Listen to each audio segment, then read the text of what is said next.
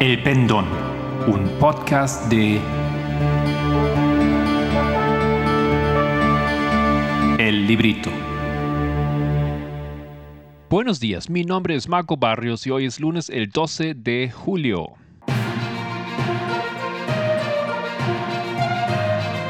¿Qué pasó la semana pasada en el movimiento?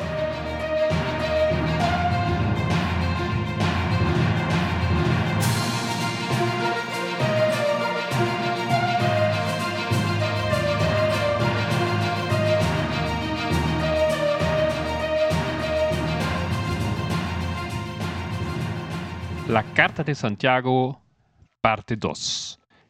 En el pendón 62 he hablado del autor, de la fecha y sobre el destinatario de la Carta de Santiago. Hoy quiero hablar sobre la estructura y el estilo de este libro.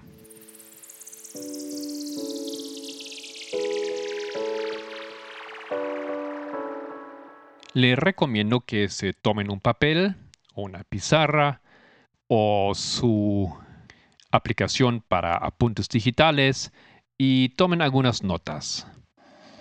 Porque primero quiero compartir el esquema del contenido. Se puede organizar esta carta en tres partes. Primero la introducción, luego el desarrollo del tema y finalmente la conclusión. La introducción sería del primer capítulo, versículo 1, hasta el primer capítulo, versículo 27. El desarrollo empieza en el capítulo 2, versículo 1, con el tema de la piedad y pobreza. Luego el capítulo 3, versículo 1, que se refiere al habla y el espíritu. Y finalmente tenemos a partir del capítulo 4, versículo 13, el tema de la prueba y el resultado. Y como ya dijimos, viene después la conclusión a partir del capítulo 5, versículo 7 hasta el final. Esto es una organización de la carta en sus em, elementos eh, más visibles o más fáciles de encontrar y probablemente en sus Biblias tienen una estructura más o menos similar a la que he propuesto aquí. Pero luego quiero compartir una estructura más sofisticada que se puede descubrir en este libro. Y aquí es donde realmente entra la necesidad de algo para tomar apuntes. Porque ya no es tan fácil. O sea, hay algo así como una estructuración lógica, pero algo complicada y interesante. Veamos a qué me refiero. Tenemos, como ya había dicho, básicamente tres temas grandes de los cuales habla esta carta. Primero, el tema de las pruebas. Segundo, el tema de la sabiduría o el control de la lengua, o como hemos dicho antes, el habla y el espíritu. Y luego el tema de la riqueza y la benevolencia. Ahora, esos tres grandes temas se desarrollan, pero no de una manera de A hasta el final, sino vamos a ver que es un poco más complicado. Se desarrolla un poquito, luego el siguiente tema un poquito, luego el tercer tema un poquito, se vuelve otra vez al primer tema, al segundo, al tercero, se hace un resumen. Y lo que pasa después es interesante porque se cierra el desarrollo del tema, pero de una forma al revés. Y vamos a ver si podemos ilustrar eso un poquito más claro. Entonces, la primera parte son las introducciones. Digo plural porque hay dos partes. Primero, en el primer segmento de la introducción se habla de las pruebas que generan alegría. Eso, capítulo 1, versículo 2 al 4. Luego se toca el siguiente tema, el tema de la sabiduría y el control de la lengua. Sabiduría mediante oración. Esto vemos a partir del versículo 5.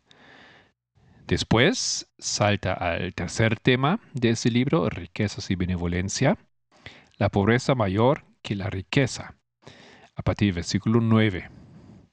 Entonces tenemos aquí la introducción en ese primer segmento de los tres temas, pero no se desarrollan totalmente, ¿no? Recién se introducen esos temas que vamos a ver en desarrollo más tarde. Y lo que hace Santiago ahora es otra vez comenzar de nuevo con el primer tema en el versículo 12, pruebas generan bendición. Y obviamente después otra vez el segundo tema, sabiduría y control de la lengua. Podemos llamar lo que viene ahora el habla pura no tiene enojo a partir del versículo 19. Y finalmente cierra otra vez ese círculo con la obediencia requiere generosidad. Eso es el tema de las riquezas y de la benevolencia. A partir del versículo 22. Y esto concluye el segundo segmento de la introducción. Entonces, primera parte de la introducción pasa por los tres temas en, en un primer segmento, repite em, en un segundo segmento em, esos tres temas, pero añadiendo más cosas y todavía estando, no obstante, en eh, la introducción de todos esos tres temas. Si ustedes tal vez han hecho una tabla, podemos ver en el primer segmento, entonces pasa de la izquierda a la derecha de, sobre esos tres temas, vuelve al inicio y pasa de la izquierda a la derecha por esos tres temas. Luego viene un resumen, eso es parte de la introducción, y se genera una transición en los últimos dos versículos del capítulo 1. Espero que ustedes puedan visualizar esto. Mejor, por supuesto, si se han dibujado algo, si han hecho algunos apuntes, más fácil. Pero tal vez aún así, o aún si no lo han hecho, pueden visualizar lo que viene ahora. Entonces, en vez de otra vez ahora, en la segunda parte de la carta, que es el cuerpo, que es el contenido principal donde desarrolla todos esos temas, luego de introducirlos, en vez de ahora comenzar nuevamente como ya hizo en la introducción, por, primer, por el primer tema, el segundo tema, el tercer tema, ahora Santiago, después de haber llegado por un, un segundo repaso por esos tres temas, ahora continúa simplemente con el tercer tema. O sea, después de la introducción, tocar los temas 1, 2 y 3, Ahora llega al cuerpo y va a hacer lo siguiente que de atrás para adelante va a desarrollar los temas 3, 2, 1. ¿Ok?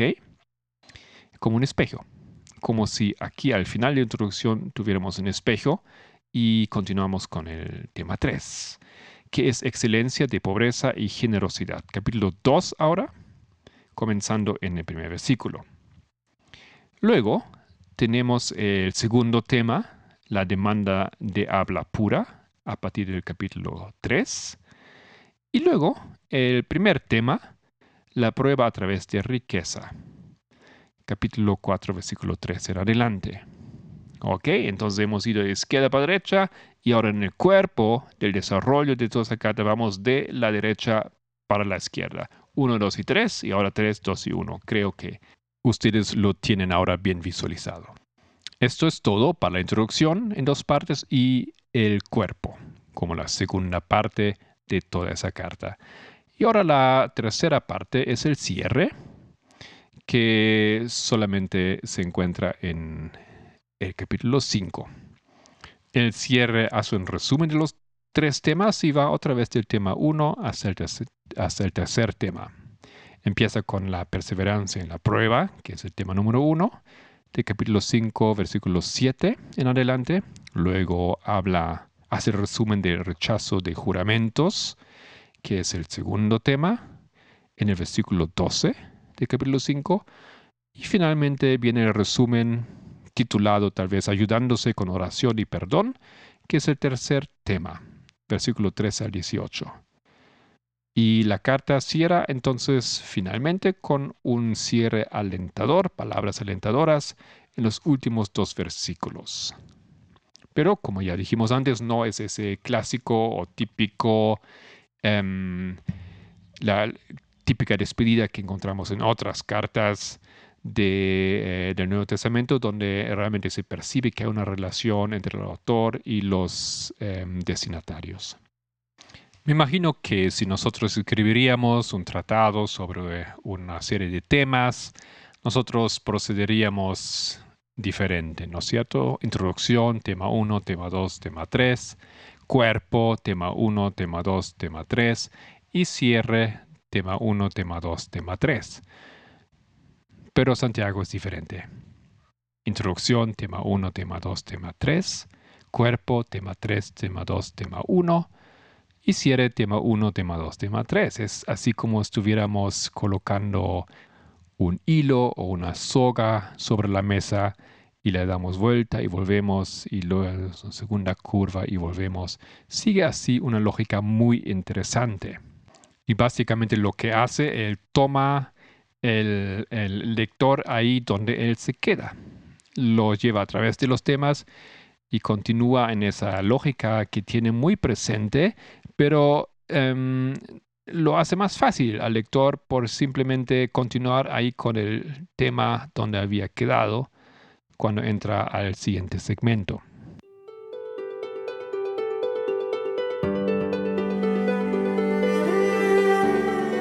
Entonces, ¿cuál es el estilo literario de esa carta? En el último episodio hemos dicho que la epístola se parece más a un llamamiento de un profeta a una nación que a una carta personal porque no se dirige directamente a individuos que el autor parece conocer en persona, y también porque la carta termina sin agradecimientos o saludos finales. Más que una carta, la epístola es un discurso de un profeta a su pueblo. Está escrita en prosa, pero hay un marcado ritmo en todo su discurso. Santiago tiene oído para la armonía y ojo para la belleza en todas partes, dice Orr en el ISBE. Cito otro autor, Sophie Loss. Ella dice, el texto se abre con los típicos saludos epistolares.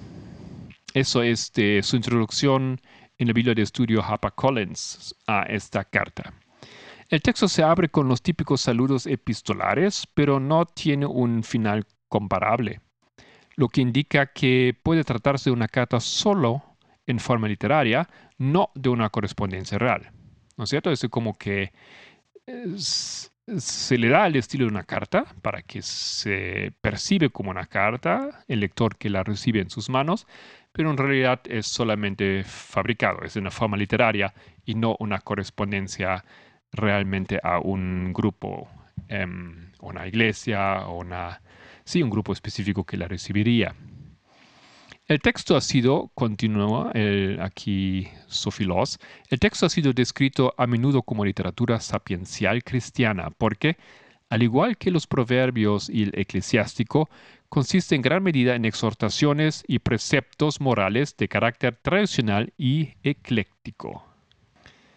Ok, entonces tenemos varios elementos aquí. Tenemos una carta, sí, el estilo de una carta, pero también tenemos elementos diferentes dentro de esa carta elementos como de proverbios.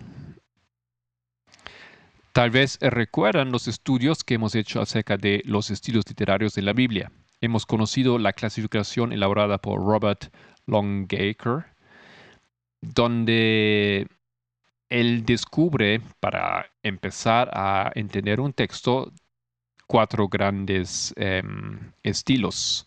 La narrativa, el, texto procedimental, el texto oratorio y el texto expositivo.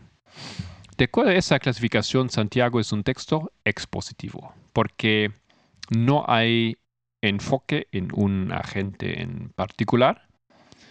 Ya no es una iglesia específica, no es un grupo específico. Em, yo digo no es un grupo específico porque ese grupo al cual él escribe está disperso, son muchas personas en diferentes lugares eh, del mundo de aquel tiempo. No importa la cronología del relato,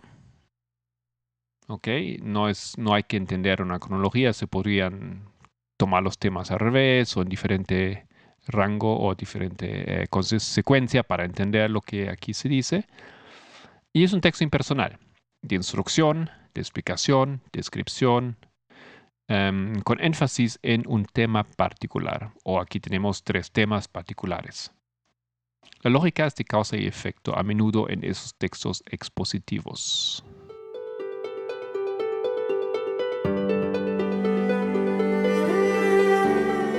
Como hemos leído de parte de eh, Lors, lo que hace em, Santiago es que tiene un estilo que parece una literatura sapiencial, o sea, de sabiduría, como los proverbios o eclesiástico.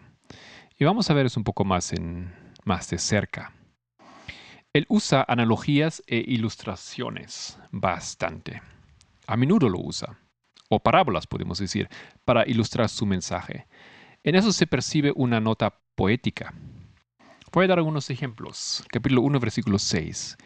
El hombre que duda es como las olas del mar que van y vienen agitadas por el viento.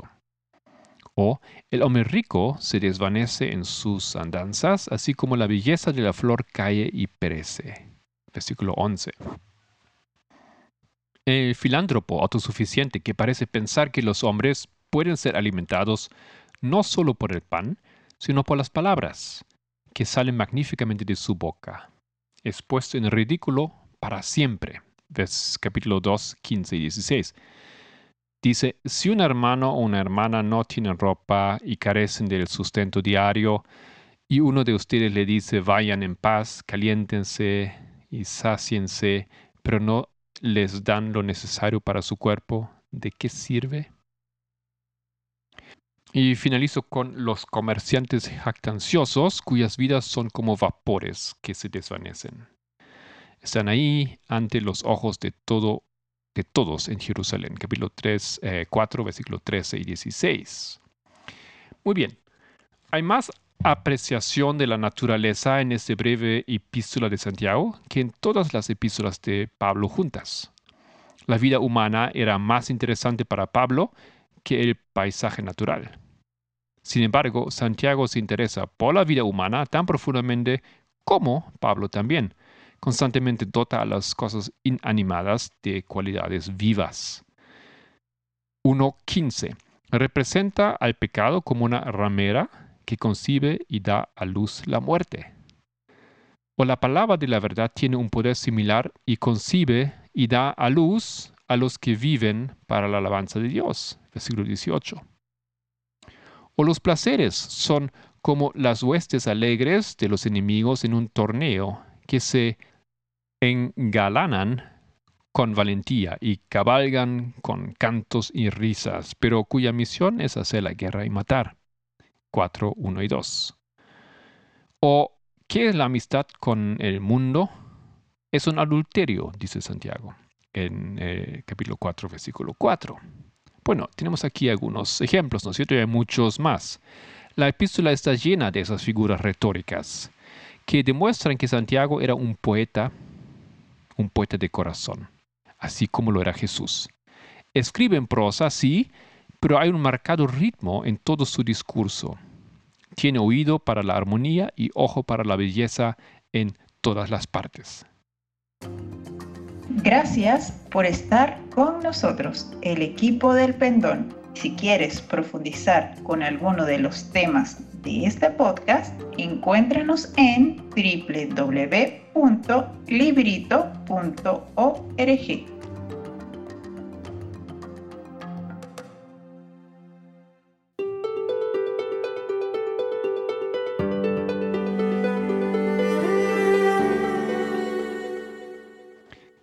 que encontramos aquí un estilo semejante a los proverbios y eso podemos ver, por ejemplo, en capítulo 3, versículo 11 y 12, donde dice, ¿acaso una fuente echa agua dulce y amarga por la misma abertura? ¿Acaso, hermanos míos, puede una higuera producir aceitunas o una vid higos? Tampoco la fuente de agua salada puede producir agua dulce. O un poco más adelante, capítulo 3, versículos 17 y 18. Pero la sabiduría de lo alto es primeramente pura, después pacífica, amable, condesciente llena de misericordia y de buenos frutos, sin vacilación, sin hipocresía, y la semilla cuyo fruto es la justicia se siembra en paz por aquellos que hacen la paz. Después em, dice Or, en general, y creo que ustedes ya lo han percibido, hay una semejanza al estilo de Jesucristo. Tanto el fondo de la enseñanza como el método de su presentación nos recuerdan a los discursos de Jesús. Santiago habla menos del maestro que cualquier otro escritor del Nuevo Testamento. Ya habíamos dicho eso, ¿no es cierto?, en el último episodio. Pero su discurso se parece más al del maestro que al de cualquiera de ellos. Hay al menos diez paralelos al Sermón de la Montaña en esa breve epístola. Y parece casi todo lo que Santiago tiene que decir. Podemos recordar alguna declaración de Jesús que podría haberla sugerido. Cuando los paralelos fallan en algún, en algún punto, nos inclinamos a sospechar que Santiago puede estar repitiendo alguna expresión no registrada de nuestro Señor. Interesante este comentario. Voy a dar algunos ejemplos. En Mateo 5, versículo 48, el Sermón del Monte, leemos, Sed pues perfectos como vuestro Padre Celestial es perfecto. Y en Santiago 1.4, que la paciencia haga su obra perfecta, para que seáis perfectos y enteros sin que os falte nada. Muy similar, ¿no es cierto? Segundo ejemplo, Mateo 7.7, pedid y se os dará. Y en Santiago 1.5, si a alguno de vosotros le falta sabiduría, pídela a Dios y le será dada. Son como las mismas palabras. O en San Marco 11:23, el que no dude en su corazón, sino que crea que lo que cree se cumple, lo tendrá. Y en Santiago 1:6, que pida con fe, sin dudar, porque el que duda es como la marejada del viento y se agita. Son textos realmente o expresiones muy similares a las palabras del Señor Jesucristo. Y más específico del Sermón del Monte, encontramos lo siguiente en Mateo 5:10. Bienaventurados aquellos que han sido perseguidos por causa de la justicia, pues de ellos es el reino de los cielos. Y luego en Santiago 1:12, Bienaventurado el hombre que persevera bajo la prueba, porque una vez que ha sido aprobado recibirá la corona de la vida que el Señor ha prometido a los que lo aman. Wow. O el siguiente ejemplo de Mateo 5:7. Bienaventurados los misericordiosos, pues ellos recibirán misericordia. Y luego en Santiago 2:13 porque juicio será sin misericordia para el que no ha mostrado misericordia. La misericordia triunfa sobre el juicio. Así podríamos continuar y dar muchos ejemplos más de esas semejanzas en este mensaje. Espero que hayan obtenido alguna idea más clara ahora que se está edificando esa idea sobre esa carta cómo funciona, cómo es estructurada y cómo es su estilo, su estilo literario. Hay todavía algunas cosas más que descubrir y Dios mediante en el siguiente episodio podemos concluir este tema y esta carta.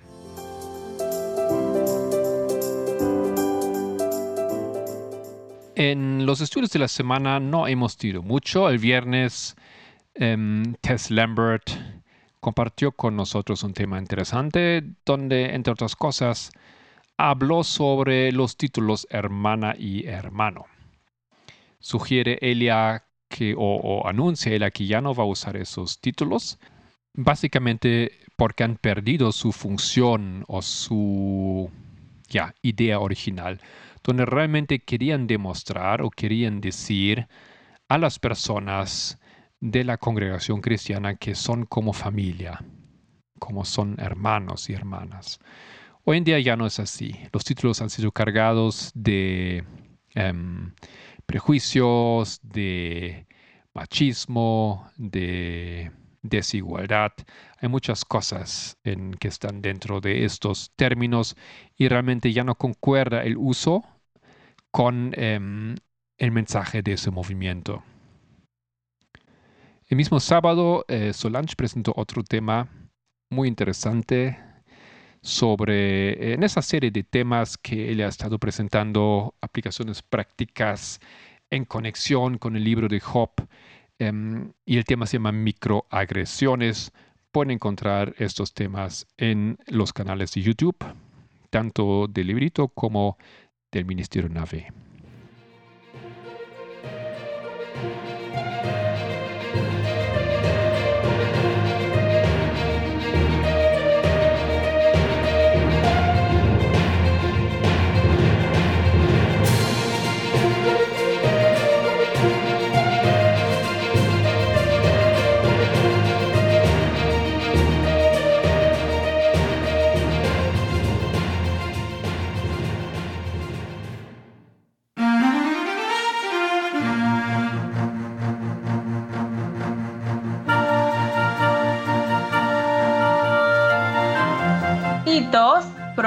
Hola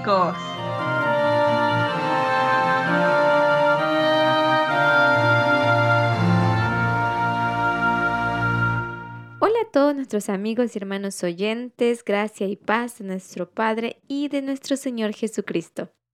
Sean bienvenidos una vez más a nuestro segmento de hitos proféticos. En nuestro programa de hoy continuaremos hablando sobre el libro de Job. En el anterior podcast hemos hablado de los capítulos 11, 12 y 13. En el capítulo 11 vimos cómo Sofar acusa de maldad a Job, donde él nuevamente reitera sus palabras entre sus preguntas, sus cuestionantes, como si las interrogantes que tuviese Job fuesen eh, motivo para que él fuese justificado. Entonces, lo que él está tratando de insinuar básicamente es que no importa cuánto te quejes, cuánto cuestiones a Dios, esto no te va a lavar de tu pecado si tú no lo confiesas.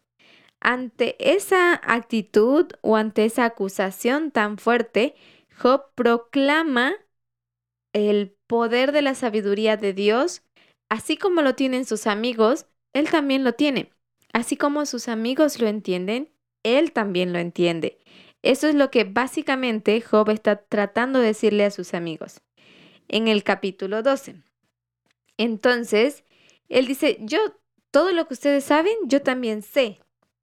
Y está dispuesto ahora a defender su integridad en el capítulo 13. Y el capítulo 13 habíamos visto que es un, es un capítulo bastante interesante para nosotros como cristianos, porque Dentro de lo que acontece en ese capítulo, nosotros vemos cómo Job no acepta la acusación de sus amigos, pero tampoco acepta el silencio de Dios. Así que él se siente en libertad de exigir su derecho de saber de por qué él está siendo, entre comillas, podemos decirlo, castigado. ¿A qué se debe esa ese sufrimiento que él está padeciendo. Entonces, él dice, ahora, ahora sí yo voy a hablar y voy a cuestionar todo. Y si por hablar y por preguntar he de perecer, pues que perezca. Pero quiero saber, quiero entender. No voy a morir sin entender. Entonces, lo que acontece en estos capítulos es la dinámica que está aconteciendo es que los amigos de Job esconden su ignorancia detrás de la falta de respuesta de Dios a sus interrogantes. Entonces, hay una diferencia entre los amigos de Job y Job mismo. Porque Job muestra su condición de ser una persona que no entiende, que no ve lo que acontece. Mientras que sus amigos están en la misma condición, no ven y no entienden, pero ellos no lo reconocen porque la diferencia es que la calamidad cae sobre Job. Es decir, como no me castiga a mi Dios, eso quiere decir que yo no tengo ese pecado y que tú sí lo tienes y tienes que confesarlo. Entonces, detrás de esa premisa es que ellos esconden su ignorancia y culpan a Dios, digamos, de manera bien implícita, bien sutil, de, de no tener todas las respuestas. Pero buscan cómo justificar, cómo demostrar o aparentar entender a Dios en esa situación. Entonces, esto es un comportamiento que Job no acepta, no tolera, y a partir del versículo 13, él desafía, dice, bueno, yo voy a hablar, que el Señor me responda, y si voy a recibir un castigo y voy a perecer por esto, pues que se haga así. Pero quiero perecer entendiendo por qué de mi calamidad, cuál fue mi pecado. Entonces él va a cuestionar a Dios y le va a hacer dos pedidos antes de dialogar con él. En el versículo 18, él dice, He aquí ahora, si yo expusiere mi causa, sé que seré justificado, porque desde mi perspectiva, desde mi conocimiento, dice Job, no tengo un pecado. Versículo 19. ¿Quién es el que contenderá conmigo? Porque si ahora yo callare, moriría, dice Job. Y lo que básicamente él está diciendo es, mira, ¿puedo yo aceptar que soy un pecador, aceptar la premisa de mis amigos y reconocer que soy un pecador y mentirme a mí mismo solamente para librarme del castigo que tú me estás dando, de esta calamidad? Pero esto va a quitar el dolor físico de mi cuerpo, pero va a dejarme una herida mortal en el alma que esta será mucho más difícil de sanar. Eso es lo que básicamente está diciendo Job en estos versículos. Entonces dice, por ende, como yo no quiero morir internamente, ahogado en mi silencio, voy a hablar. En el versículo 20, él dice, a lo menos dos cosas no hagas conmigo. Ahí va a empezar a pedir dos cosas a Job. Y la primera dice, em, no me esconderé de tu rostro. Aparta de mí tu mano y no me, no me asombre tu terror. Esa es la primera cosa. Antes de nada, Job muestra empatía hacia Dios a pesar de la calamidad que está viviendo. Él dice, mira, seguro tú tienes unas razones importantes por lo cual tú estás haciendo esto, pero necesito que me las hagas saber. Y para yo poder hablar contigo, necesito que tú quites tu mano opresora sobre mí para que yo no para que yo pueda hablar contigo en confianza, no a través del dolor o las heridas o las consecuencias. Entonces, eso vemos lo que está aconteciendo esta dinámica y en esa en esa dinámica él hace dos pedidos, o sea, pone como dos condiciones para la historia de Job en la que para poder para el diálogo con Dios. Y en esta, en esta condición, la primera es que Dios quite de él su mano. Y él le dice, le explica, mira, cuando tú hagas esto, tú me llamarás y yo estaré ahí y no, no huiré. Te responderé y hablaré contigo y tú hablarás conmigo.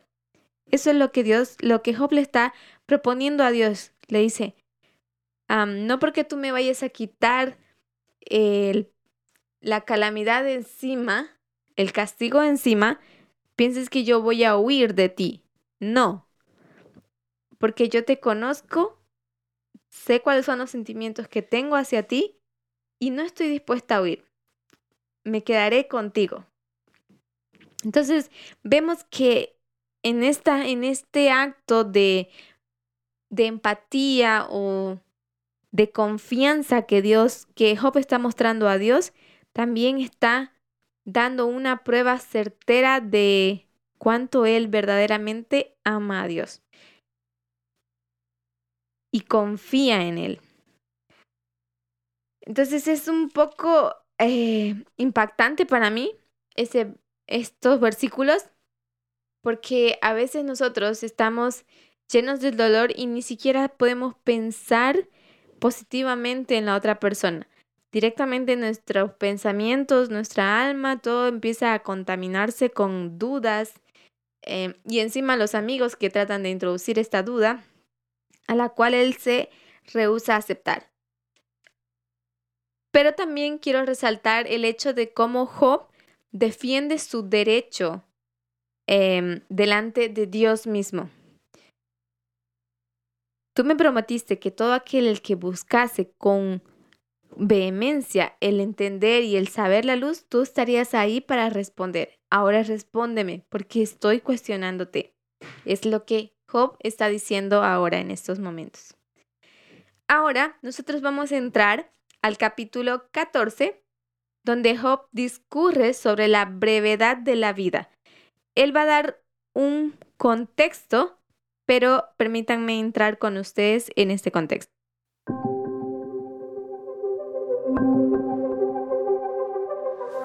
En el capítulo 14 leemos lo siguiente.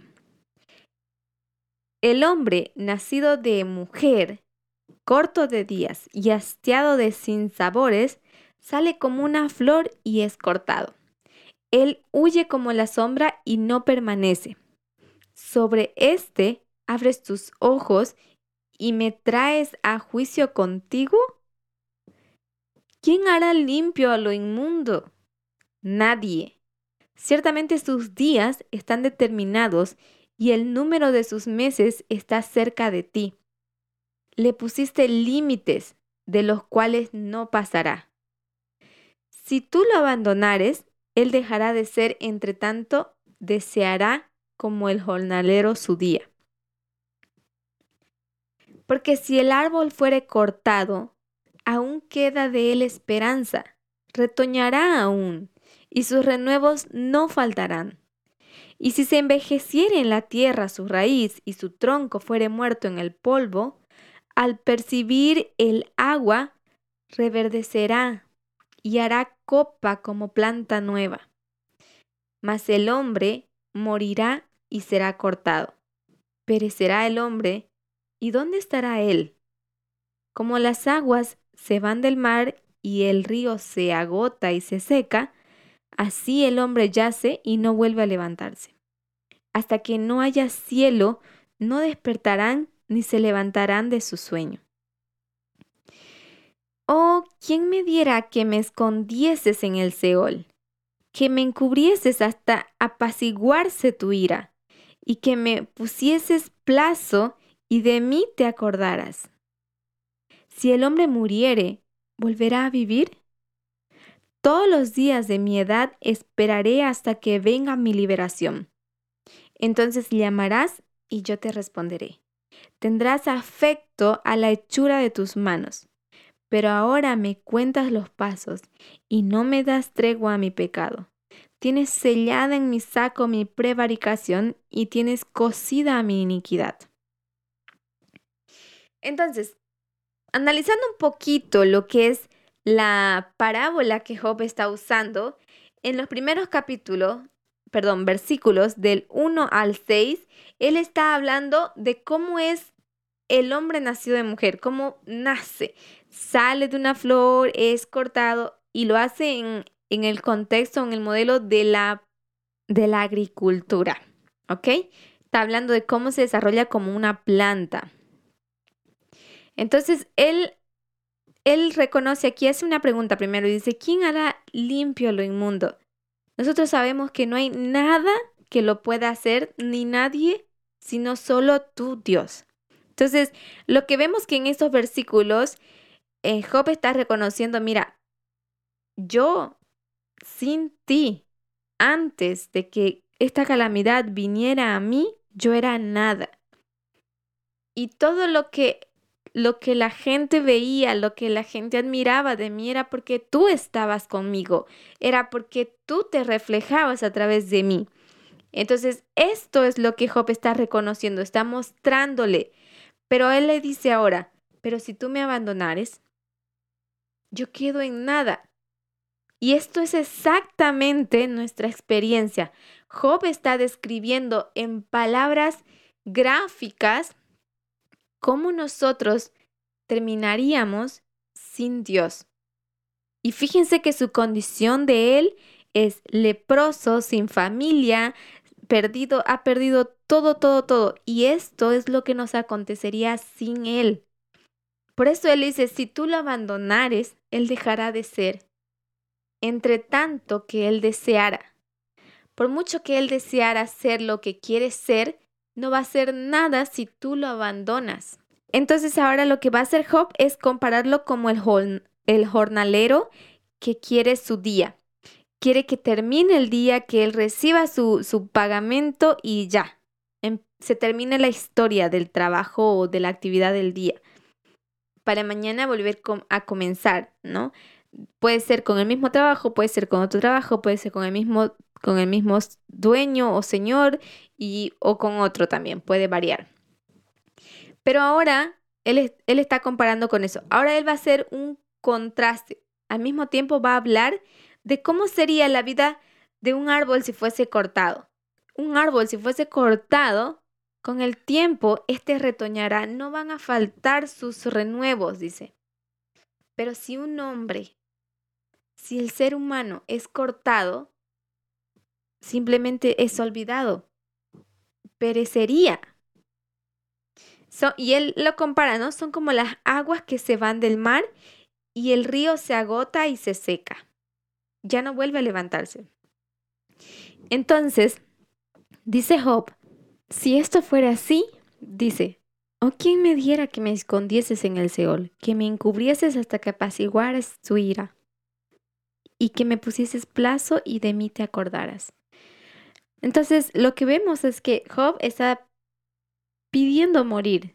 Si él ya no puede contar con Cristo, entonces no tiene a qué más vivir, porque la vida que él vivía la vivía para servir a Cristo, por amor a Cristo.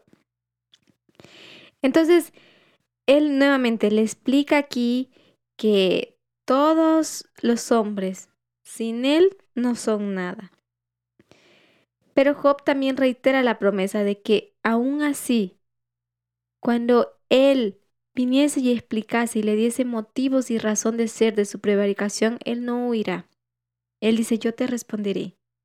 Tendrás afecto a la hechura de tus manos, porque él entiende que lo que Cristo vaya a hacer, o lo que Dios vaya a hacer, es justo, porque no hay en él maldad no es un Dios que se deleite en el sufrimiento de las personas de manera injusta. Es un Dios de derechos. Entonces, Él dice, pero de momento, ahora, lo que veo o lo que siento es que tú tienes sellada en saco mi prevaricación y tienes cosida mi iniquidad. ¿Qué quiere decir esto? ¿Qué quiere decir sellada? No me la has dado a entender, no me la has revelado. Entonces, ¿qué puedo decirte? El hombre no puede ser juzgado por algo que no sabe, no entiende. Pero sí puede ser juzgado por algo que sí podría entender. Entonces a esto Job está demandando su saber, su querer entender de la situación. En el versículo 18 encontramos lo siguiente. Ciertamente el monte que cae se deshace y las peñas son removidas de su lugar. Las piedras se desgastan con el agua impetuosa y que se lleva al polvo de la tierra. De igual manera, haces tú perecer la esperanza del hombre. Para siempre serás más fuerte que él y él se va. Demudarás su rostro y le despedirás. Sus hijos tendrán honores, pero él no lo sabrá o serán humillados y no entenderá de ello. Mas su carne sobre él se dolerá y se entristecerá en él su alma. Bueno, Job está explicando en este momento cómo es que sería la vida sin Cristo. Él dice, entendemos que tú eres un Dios que da, pero también eres un Dios que puede quitar, porque todo lo que tú das lo puedes quitar. Has dado la promesa de que tus hijos prosperarán, pero tú no verás esa promesa, simplemente la podemos vivir confiando en que lo harás, cumplirás tu palabra. Gracias por estar con nosotros, el equipo del pendón. Si quieres profundizar con alguno de los temas de este podcast, encuéntranos en www.librito.org.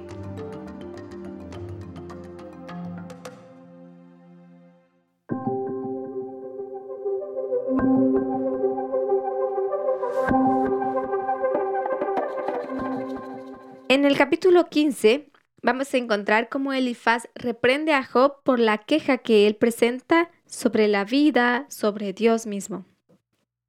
Leamos. Versículo 1 en adelante dice, Respondió Elifaz tematita y dijo, ¿Proferirá el sabio vana sabiduría y llenará su vientre de viento solano? ¿Disputará con palabras inútiles y con razones sin provecho? Tú también disipas el temor y menoscabas la oración delante de Dios, porque tu boca declaró tu iniquidad, pues has escogido el hablar de los astutos. Tu boca te condenará y no yo, y tus labios testificarán contra ti. Quiero poner esto dentro del contexto. Primeramente, lo que está haciendo aquí es que Job, habíamos visto en el versículo 13, defiende su integridad ante Sofar, pero ahora, eh, después de defender su integridad, él va a presentar una queja contra Dios, contra la vida en sí. Pero quiero que nosotros entendamos de la perspectiva de Job. Él está hablando en base a una experiencia personal que él está sufriendo. Sí, no es que Dios le haya arrebatado el derecho. Y eso que tiene que quedar claro, Job tampoco lo piensa. Pero se siente así. A veces en la adversidad nosotros podemos sentir las cosas desde una perspectiva bien negativa, bien em, apofática. Entonces necesitamos como que centrar esto en ese contexto. Job no está siendo irrespetuoso con Dios no está siendo irreverente, está haciendo una queja y él lo hace en la perspectiva de cómo sería su vida sin Dios. En el capítulo 15, lo que encontramos es la respuesta de Elifaz a Job, que lo reprende y él dice, ¿tú piensas que por hablar tantas palabras inútiles y presentar razones sin provecho, tú puedes tal vez apartar el temor de Dios? ¿Será que es estos argumentos vanos y inútiles pueden hacer que Dios quite de ti su juicio? Entonces él le dice, tu boca, por las quejas, la manera en que tú te quejas, acaba de declarar tu iniquidad. Pues has escogido hablar de los astutos.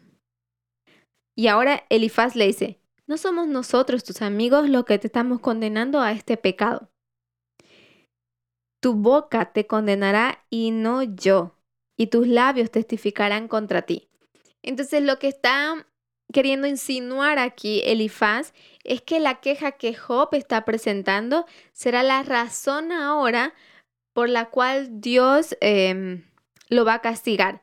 Entonces, no está diciendo como añadirán a tu pecado, no culpa. Está ahora como que él se contradice un poco en cuanto a su principio de que él tiene un pecado, sino que ahora él dice, lo que estás diciendo, ahora este es tu pecado.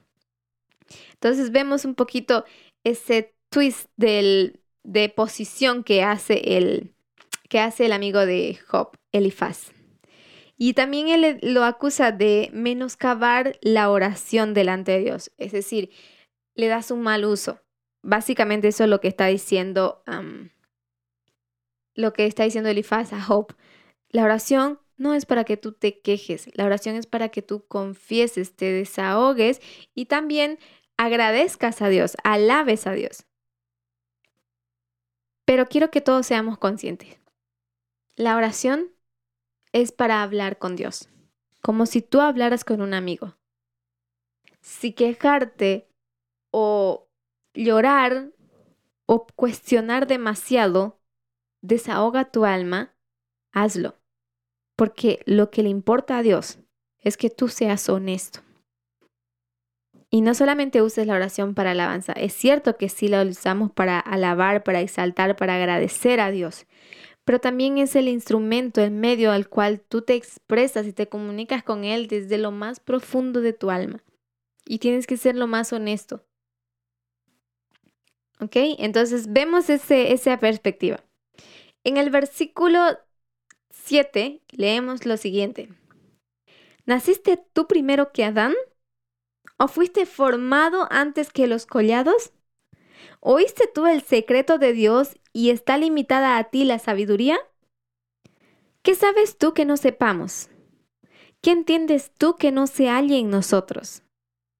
Cabeza, canas y hombres muy ancianos hay entre nosotros, mucho más avanzado en días que tu Padre. ¿En tampoco tienes las consolaciones de Dios y las palabras que con dulzura se te dicen? ¿Por qué tu corazón te aleja y por qué guiñan tus ojos para que contra Dios vuelvas tu espíritu y saques tales palabras de tu boca? ¿Qué cosa es el hombre para que sea limpio y para que se justifique el nacido de mujer? He aquí, en sus santos no confía, ni aun los cielos son limpios delante de sus ojos. ¿Cuánto menos el hombre abominable y vil que bebe la iniquidad como agua? Quiero que piensen un poquito en estas preguntas que está haciendo Elifaz a Job. Primero él le dice, ¿has sido tú testigo desde el principio de todo lo que Dios ha hecho? ¿Has oído tú el secreto de Dios? ¿Qué quiere decir eso? ¿En realidad lo sabes? ¿Lo entiendes? Él está diciendo, tú no sabes nada que nosotros no sepamos. Tú no entiendes nada que nosotros no hayamos entendido también. Estamos entre maestros. Hay ancianos con canas, hombres muy ancianos entre nosotros, dice más ancianos incluso que tu padre. Pero con todas esa, esas personas sabias que tenemos a nuestro alrededor, tú tienes en tan poco la consolación de Dios, está diciéndole Elifaz, como si Job estuviera despreciando la sabiduría y el consejo. Pero quiero que quede claro, Job no desprecia ni la sabiduría ni el consejo eh, de sus amigos. Simplemente él encuentra que sus amigos no pueden dar una respuesta a sus interrogantes. Entonces, las respuestas son insatisfactorias para él. Y está bien no conformarse cuando tú no obtienes las respuestas que necesitas. Debes seguir cuestionando hasta que tú entiendas y obtengas la respuesta. Ahora, fíjense que incluso él dice, todas estas palabras que te estamos diciendo, Job, se te están diciendo con dulzura, con amor. Mi pregunta es, ¿realmente hay amor? ¿Realmente hay empatía? ¿O hay simplemente ese deseo de querer aparentar que estamos bien con Dios haciendo uso de una posición privilegiada en la que nos encontramos? Porque en este momento no somos lo que nosotros padecemos y nos es fácil hablar no están hablándole con dulzura a Job, están hablándole con severidad y están hablándole como su acusador. Pero quiero que noten, las acusaciones que tiene Job son muy sutiles, pero Job las entiende. Y nosotros estamos en un tiempo donde el lenguaje para acusar, para inculpar, para incriminar, para discriminar, para ofender, para agredir, son cada vez más sutiles y casi imperceptibles.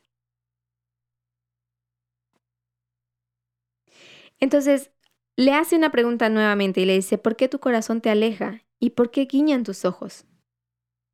Para que contra Dios vuelvas tu espíritu y saques tales palabras de tu boca. En esta parte, quiero que ustedes puedan reconocer que Elifaz lo que está haciendo es manejar esta situación de Job, la queja de Job, las preguntas que tiene, las dudas que él tiene, como una ofensa hacia Dios, desde una perspectiva bien conservadora, porque se nos ha enseñado que nosotros no podemos cuestionar a Dios porque no sabemos lo que Dios sabe y no podemos saberlo. Entonces ellos tienen un concepto de alguien superior y alguien inferior. Pero Dios está sacándonos de esa idea ahora en este tiempo, porque todos somos iguales. Y si bien existe una diferencia entre Dios y el hombre, esto no quiere decir que el hombre no pueda alcanzar esa sabiduría. Aquel que busca, la encontrará. Esa es la promesa. Y a esta promesa está aferrado Job. Ahora, en el versículo 14 dice, ¿Qué cosa es el hombre para que sea limpio y para que justifique? Él es nacido de mujer. Y aquí, en sus santos, Dios mismo no confía. ¿Quién dijo eso? Fue Satanás, ¿verdad? Misma acusación.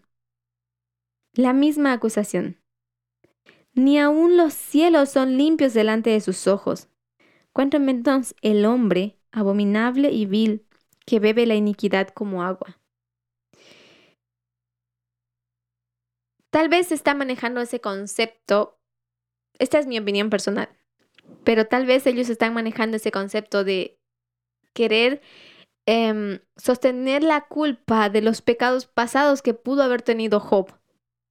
Y acreditando una idea o induciendo una idea de que Dios no ha perdonado todos sus pecados del pasado y que ahora que estamos en un tiempo presente, después de que ha vivido un tiempo de santidad, ahora que vemos esta calamidad y no la podemos explicar, podemos tal vez llegar a pensar, oh, en realidad Dios no me perdonó por mis pecados pasados.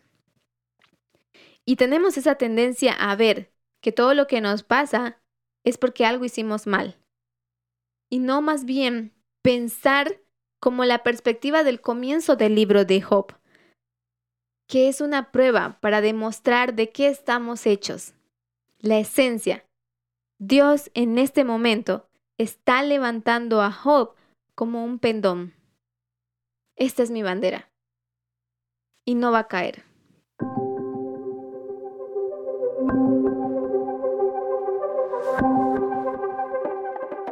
Versículo 17. Ahora sí, él va a ser más directo. Elifaz va a ser mucho más directo con Job.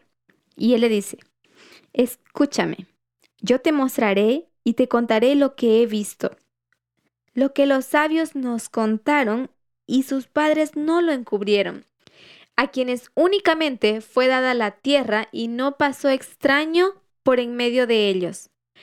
Todos sus días el impío es atormentado de dolor y el número de sus años está escondido para el violento. Estruendos, espantos hay en sus oídos. En la prosperidad el asolador vendrá sobre él. Él no cree que volverá de las tinieblas y descubierto está para la espada. Vaga alrededor tras el pan diciendo, ¿en dónde está? Sabe que le está preparando día de tinieblas. Tribulación y angustia le turbarán y se esforzarán contra él como un rey dispuesto para la batalla. Por cuanto él extendió su mano contra Dios y se portó con soberbia contra el Todopoderoso. Corrió contra él con cuello erguido, con la espada barrera de sus escudos, porque la gordura cubrió su rostro e hizo pliegue sobre sus hijares. Y habitó las ciudades asoladas, las casas inhabitadas que estaban en ruinas. No prosperará, ni durarán sus riquezas, ni extenderá por la tierra su hermosura no escaparán de las tinieblas. La llama secará sus ramas, y con el aliento de su boca perecerá. No confíe el iluso en la vanidad, porque ella será su recompensa. Él será cortado antes de su tiempo, y sus renuevos no reverdecerán. Perderá su agraz como la vid, y derramará su flor como el olivo, porque la congregación de los impíos será asolada y fuego consumirá las tiendas del soborno. Concibieron dolor, dieron a luz iniquidad y en sus extrañas traman engaño. En este contexto, en las palabras de Elifaz, lo que él está queriendo decir es que Job se está queriendo pasar de listo con Dios. Básicamente le está diciendo, no importa la cantidad de argumentos que tú puedas presentar contra Dios, tú tienes que reconocer que tú no sabes toda la sabiduría de Dios, no la conoces. Y ahora vienes con un ímpetu de vanidad y confías demasiado en ti mismo. Por eso él dice en el versículo 31, dice, no confíe el iluso en la vanidad porque ella será su recompensa, y él será cortado antes de su tiempo. Todo lo anterior mencionado, de las tinieblas y dónde está el pan y que será preparado el día de tinieblas, tribulación y angustia le turbarán. Él dice, mira, eso te tiene que pasar, pero si tú realmente no hiciste nada, pues esto será pasajero. Tus enemigos no prosperarán. Pero tienes que confesar, tienes que em, dejar de lado tu vanidad, tu orgullo, tu soberbia y humillarte ante Dios y confesar tu pecado. Y es por eso que lo llama vanidoso o soberbio. Dice, si tú no haces esto, entonces perderás tu agraz como la vid y, y derramarás su flor como el olivo. Y entonces sí tus enemigos te consumirán. A esta situación, Job tiene una respuesta preparada. Pero quiero dejar en claro aquí que Job no está dispuesto a aceptar un juicio así de fácil necesita comprenderlo, demanda entenderlo. Las escrituras dicen claramente, no podemos ser juzgados por algo que no sabemos, que no entendemos. Nada que sea mayor a lo que nosotros, a lo que Cristo padeció, hemos de padecer. Y todo lo que Cristo padeció, lo comprendía perfectamente. Por eso lo aceptó aceptó el sacrificio porque estaba comprendido lógicamente. Job está dispuesto a padecer el castigo o la recompensa de su iniquidad si es que la haya cometido, pero necesita entender cuál fue para sentir que se le está aplicando justicia. No creer en una justicia que él no puede ver en la que él ni siquiera puede entender. Esto es lo que estamos diciendo. Nosotros no nos conformemos con una mentalidad diminuta. Se nos dio la oración para hablar con Dios, para cuestionar. Es más, cuando nosotros oramos, planteamos nuestro plan de vida a Dios. Señor, tengo estos planes para el día de hoy o para mi vida. Y entonces el Señor responde de acuerdo a providencias. Job está demandando esto en la oración. Él simplemente quiere que Dios le responda y no se va a conformar con un silencio. Ahora, hay que dejar en claro, Dios no está faltando al derecho de Job. Simplemente está en un proceso de prueba. Y nosotros en tiempo de angustia y de tribulación, habrá un proceso de prueba que hemos de pasar, donde estamos desconectados con Dios. Como Cristo también lo pasó cuando se desconectó de su Padre en Getsemaní. Es agonizante, la duda nos consume, ese sentimiento de soledad y que todos nos han abandonado. Esto está ahí presente. Pero lo que nos hace sostener son sus promesas. Tenemos promesas que recordar. Tenemos un mensaje que descifrar en ese tiempo de angustia. Tal vez no sea un mensaje nuevo, pero definitivamente es un mensaje que hay que descifrar. Es como el libro de Daniel. Cuando él lo abrió, fue desellado, no era simplemente leerlo. Nos costó años. Es más, recién estamos terminando de entender Daniel 2 hay que descifrar el mensaje que ya tenemos y llegar a la profundidad de ese mensaje. Y vamos a ver en los próximos capítulos o al final del libro de Job que Job logra comprender cuando Dios le habla. Pero ahora, en este momento, él está en un momento donde parece que Dios lo ha abandonado. Y en cierta manera está separado de él. Porque Job está siendo probado. Está siendo exhibido como una como un estandarte, como un pendón. Y quiero que todos nuestros hermanos que estamos ahora pasando por diferentes tipos de tribulaciones, recuerden, esta es nuestra prueba como sacerdote. Debemos perseverar y continuar confiando en Dios.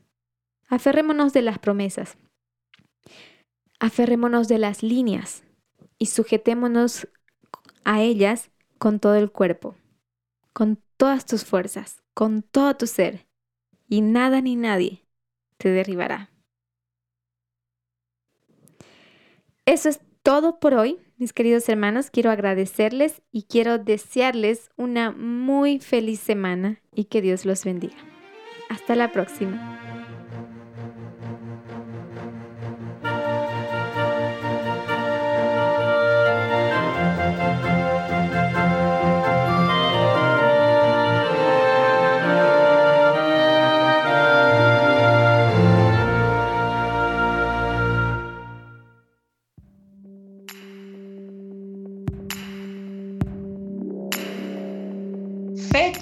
Históricas para recordar.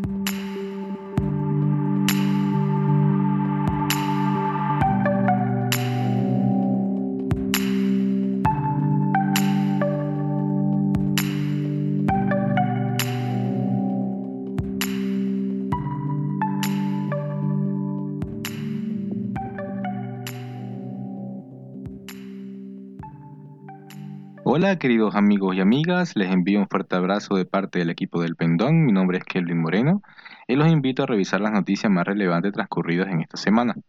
La primera noticia en la cual estaremos mencionando es que se cancela la marcha del orgullo en Georgia debido a que manifestantes asaltaron la oficina de campaña LGBT+. Una marcha del orgullo en Georgia fue cancelada después de que los contramanifestantes violentos irrumpieran en las oficinas de los organizadores, destrozando equipos y atacando a activistas. El orgullo de Civilisi había planeado realizar una marcha por la dignidad en el centro de la capital de Georgia el lunes, pero había sido objeto de intensas críticas por parte de conservadores sociales y figuras de la iglesia. Poco antes de que comenzara la marcha, un grupo de contramanifestantes opuestos a los activistas LGBT entraron a las fuerzas a sus oficinas en Tbilisi.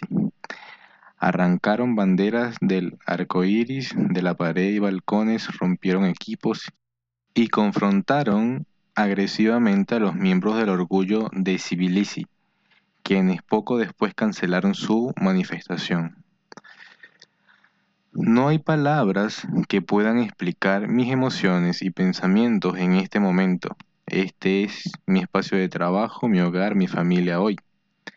Quedo solo frente a la violencia, tuiteó Tamás Sosambili, un activista LGBT. Anteriormente, el Ministerio de Interior de Georgia había instado al orgullo de Civilicia a suspender su marcha por motivos de seguridad.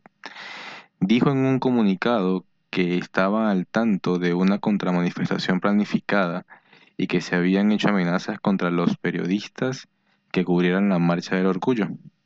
Una vez más hacemos un llamado público a los participantes del Orgullo de Civilisi para que se abstengan de la Marcha de la Dignidad debido a la escala de contramanifestaciones planeadas por los grupos opuestos, concluyó el comunicado. El primer ministro de Georgia, Araklin Gabarbichvili también había pedido que se cancelara la marcha en el periodo previo al evento. Lo describió como no razonable, un riesgo para el orden público y algo que sería rechazado por la mayoría de los georgianos. Tomó por medio de un informe en medio de una comunicación civil en Georgia. De haber seguido adelante, la marcha habría sido tan solo un segundo evento del orgullo en llevarse a cabo en una nación profundamente cristiana. El orgullo de Civilisi esperaba realizar una proyección de películas y un concierto, así como una marcha por el centro de la ciudad. Esta es la oportunidad para que hablemos directamente con la gente de este país y crear conciencia sobre los problemas LGBT+, dijo con anticipación el director del grupo Giorgi Tabagari. La idea del Pride es cambiar la mentalidad del público.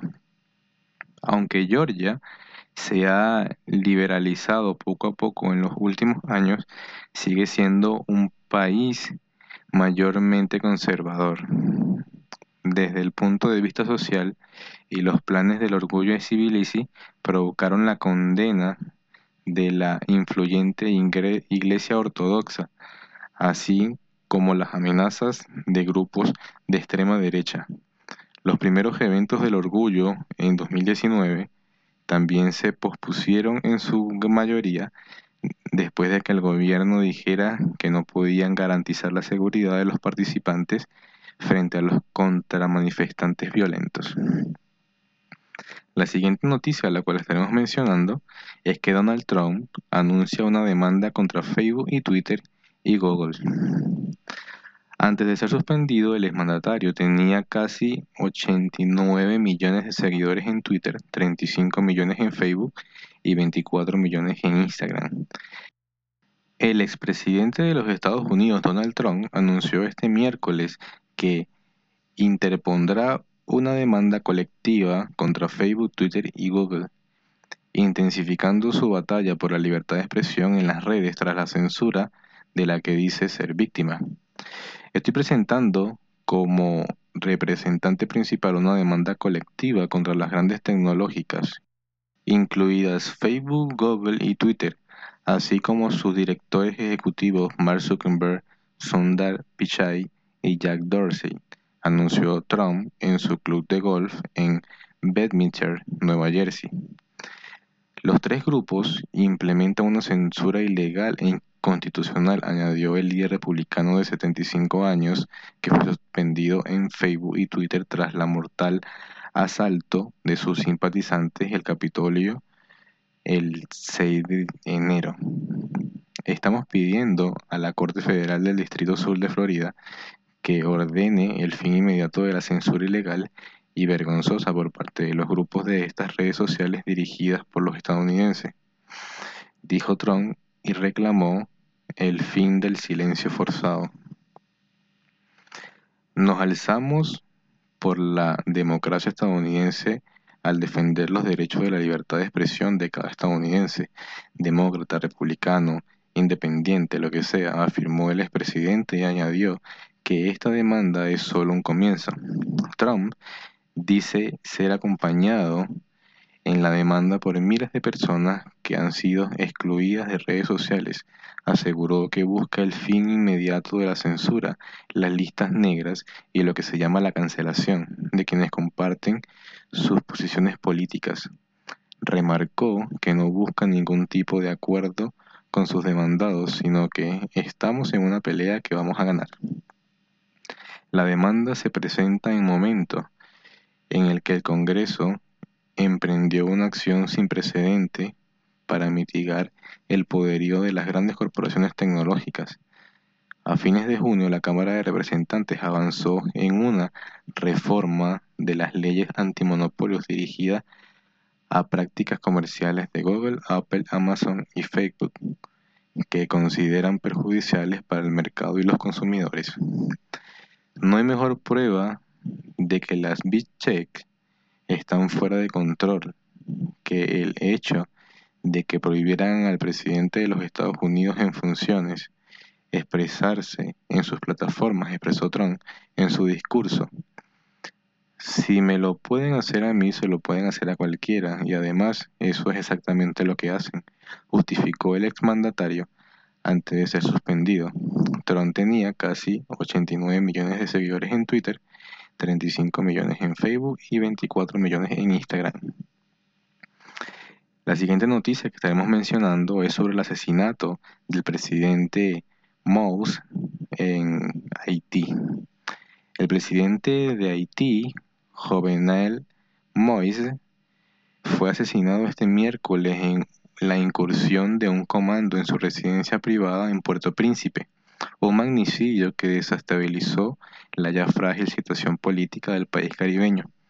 El primer ministro interino, Claude Joseph, asumió el poder tras la muerte de Mose. Declaró el sábado de sitio durante 15 días y garantizó que la situación del país está bajo control, para lo que ordenó desplegar la policía y las Fuerzas Armadas, que lograron interceptar a varios de los asaltantes. La policía anunció que cuatro supuestos asesinos fueron abatidos durante el tiroteo y otros dos fueron detenidos en un operativo llevado a cabo cerca de la residencia de Mose y que permitió la puesta en libertad de tres policías que habían sido secuestrados. El asesinato se produjo a poco más de dos meses de la fecha prevista de las elecciones presidenciales y legislativas, el 26 de septiembre, en momentos en los que el Parlamento lleva año y medio clausurado y la cúpula del Poder Judicial tampoco está plenamente operativa. El asalto se produjo en la madrugada en Pelerín, un exclusivo sector de mansiones situado en un cerro en la parte más elevada de Puerto Príncipe y que siempre suele estar frecuentemente custodiada por las fuerzas de seguridad de la presidencia. Un grupo indeterminado de hombres armados con fusiles que hablaban en inglés y en español, según la versión de las autoridades, accedió a la residencia oficial y asesinó a Moses. A tiro se hirió gravemente su mujer, Martínez, quien fue trasladada en un avión ambulancia a Miami en los Estados Unidos.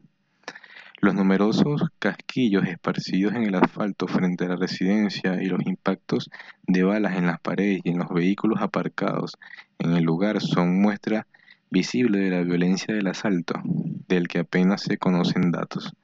Las autoridades no han informado el número de víctimas mortales en el asalto ni han ofrecido más información sobre los asesinatos, cuyas identidades y paraderos son desconocidos. Los dos hijos de Moses, un varón y una mujer, fueron, llevados a lugares seguros, según informa el embajador haitiano en Santo Domingo, Schmidt Augustin. El gobierno haitiano cerró inmediatamente el aeropuerto de Puerto Príncipe y declaró un duelo nacional y el estado de sitio, ambos por un plazo de 15 días.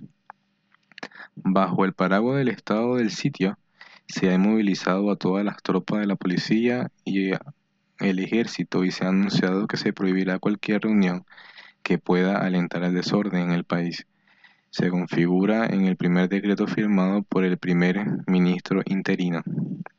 Así Joseph pasó en menos de 48 horas de estar a punto de ser relevado del cargo a concentrar en sus manos todo el poder de Haití, puesto el pasado lunes, en un intento de acercarse a sectores de la oposición, Mose nombró nuevo primer ministro al doctor Ariel Henry, que no ha llegado a ser investido en el cargo. En su primera declaración, el jefe de gobierno pidió a toda la oposición que condene el magnicidio y a sumarse a la labor de dar continuidad al Estado. La gran mayoría de la oposición respondió a ese llamado como una condena vehemente del asesinato, incluyendo sectores de la izquierda que han alimentado las persistentes protestas que hicieron tambalearse al gobierno de Moses en varias ocasiones en los últimos tres años. Entre ellos se encontraba también el sector democrático y popular, plataforma de izquierda que llegó a nombrar a un presidente interino el pasado 7 de febrero, día en el cual se consideraba que terminó el mandato de Moses, a partir del cual, a su entender, pasó a usurpar el poder. la presente crisis haitiana se desató a mediados del 2018 por denuncias de la corrupción contra Moses, un productor de banano que alcanzó la presidencia aupado por la popularidad de su predecesor, el expresidente y cantante Michel Martelly. Desde entonces no ha hecho más que agravarse con episodios virulentos con la denuncia que hizo Moses el pasado 7 de febrero, afirmando que la oposición tramaba un plan para asesinarle. Asimismo, como se llevó a cabo este 7 de julio. Los planes de Muse de aprobar una nueva constitución a través de un referéndum aplazado dos veces y ahora convocado para el mismo día de las elecciones, el 26 de septiembre, siguió tensando la situación en los últimos meses. La violencia en, en, las pandillas, invocadas desde comienzo de junio, han sido el último capítulo ante, antes de desembocar en el asesinato del jefe de Estado. La condena internacional al magnicidio ha sido unánime, mientras que la Organización de Estados Americanos llamó a realizar una rápida investigación internacional para llevar a los responsables a la justicia. El Consejo de Seguridad de la ONU se reunirá el jueves a puerta cerrada para abordar la situación en Haití, después de que el secretario general Antonio Guterres llamara a todos los haitianos a preservar el orden constitucional y a unirse en contra de la violencia.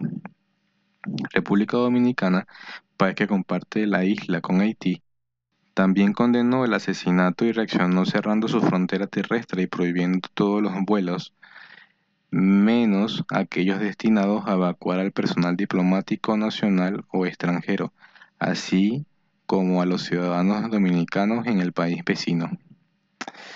En este momento haremos mención a eventos trascendentales en la historia que tuvieron aniversario esta semana. El 9 de julio del año 1793 en Canadá se establece la ley en contra de la esclavitud.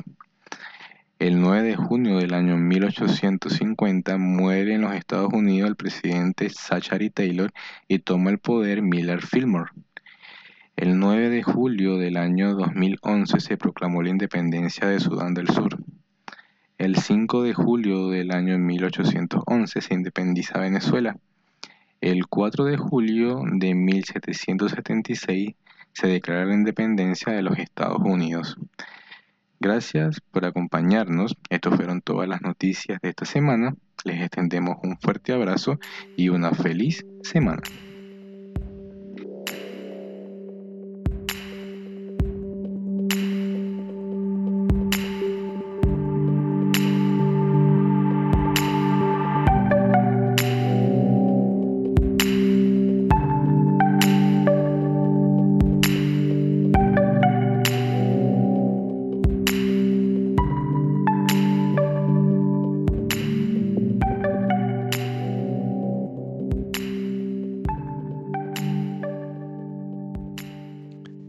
Que les haya gustado este podcast y les deseo un feliz comienzo de esta nueva semana.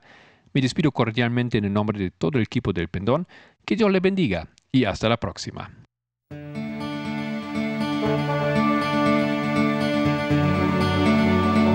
El Pendón, un podcast de El Librito.